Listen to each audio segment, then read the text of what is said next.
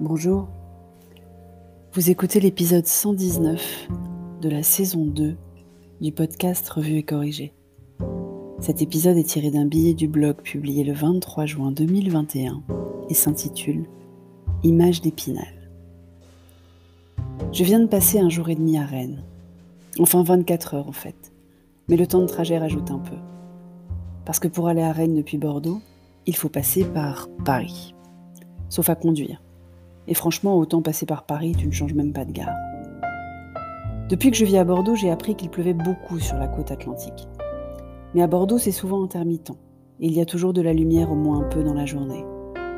En plus, on sortait d'une tempête incroyable qui avait quand même fait s'écrouler deux immeubles du vieux Bordeaux, dont je pensais que c'était passé, et que le mauvais temps s'était éloigné vers le centre et le nord. Bon, j'allais en Bretagne, hein, j'ai quand même pris un parapluie dans la valise, au cas où. Il n'a pas beaucoup plu pour être honnête, mais qu'est-ce qu'il a fait gris et froid. Je ne m'attendais pas aux 38 degrés qu'on a eu toute la semaine dernière dans mon sud-ouest pas natal. Mais bon, j'ai quitté Bordeaux à plus de 25 et je suis arrivée à Rennes avec 16. Ça fait un choc. Donc j'ai passé 24 heures en Bretagne, sous la grisaille et quelques bruines. Quand les Bretons se plaignent qu'on a une mauvaise image de leur contrée, peut-être, mais c'est un peu mérité, non? La gare de Rennes est hallucinante. On dirait l'aéroport de Marrakech rénové, tout beau, tout de métal, avec plein de boutiques et tout. Vous le savez si vous me lisez ou m'écoutez régulièrement, je prenais souvent le TGV avant la Covid. Genre une fois par semaine en aller-retour Bordeaux-Paris, donc souvent. Et ce voyage est donc devenu mon étalon pour tous les voyages. En fait, on est bien lotis sur le Bordeaux-Paris. On a les rames les plus modernes depuis déjà un bail. Je les ai eues aussi pour Rennes, mais beaucoup s'extasiaient, ça a l'air plus récent sur cette ligne. Et on a un Wi-Fi stable sur le Bordeaux-Paris.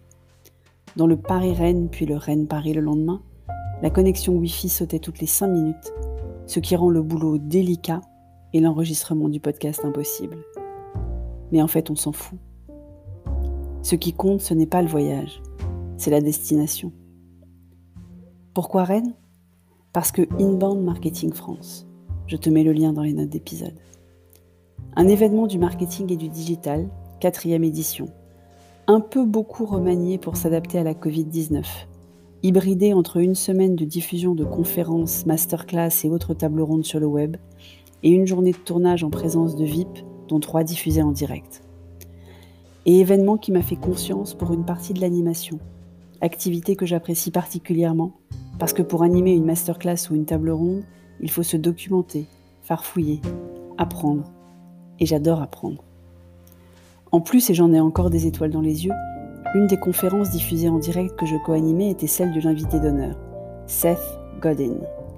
Si tu n'es pas de ma partie du marketing, tu n'as aucune idée de qui c'est, et ce n'est pas grave. Si tu grenouilles dans les milieux marketing, tech, digital, tu en as forcément entendu parler.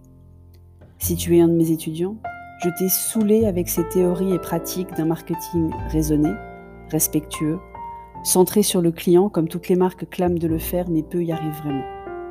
Seth était en direct de New York, Covid oblige, et nous à Rennes donc. Les quelques participants, une soixantaine de la salle, étaient passionnés comme moi et ont pu aussi lui poser des questions. On leur a proposé de les poser en français, pensant que peu allaient prendre cette option. Que nenni La quasi-majorité a été posée en français, dont Seth ne parle pas un traître mot. J'ai donc traduit. Ce qui est un métier, je le rappelle, indépendamment de la qualité de maîtrise d'une langue, et pas du tout le mien de métier. J'ai fait quelques raccourcis quand les contextes étaient trop riches. J'ai coupé en petits bouts quand les questions étaient trop longues. Et j'ai apprécié chaque minute des réponses de Seth. Une vraie midinette. C'est ça que doivent ressentir les fans des groupes de rock, je crois. Merci de m'avoir écouté. Si vous appréciez ce podcast, vous pouvez me remercier en passant sur le lien Buy Me a Coffee dans les notes d'épisode. Si vous écoutez sur Apple, merci de laisser un commentaire avec les 5 étoiles, c'est très important les commentaires. Et sur toutes les plateformes de balado-diffusion, abonnez-vous et partagez. À bientôt.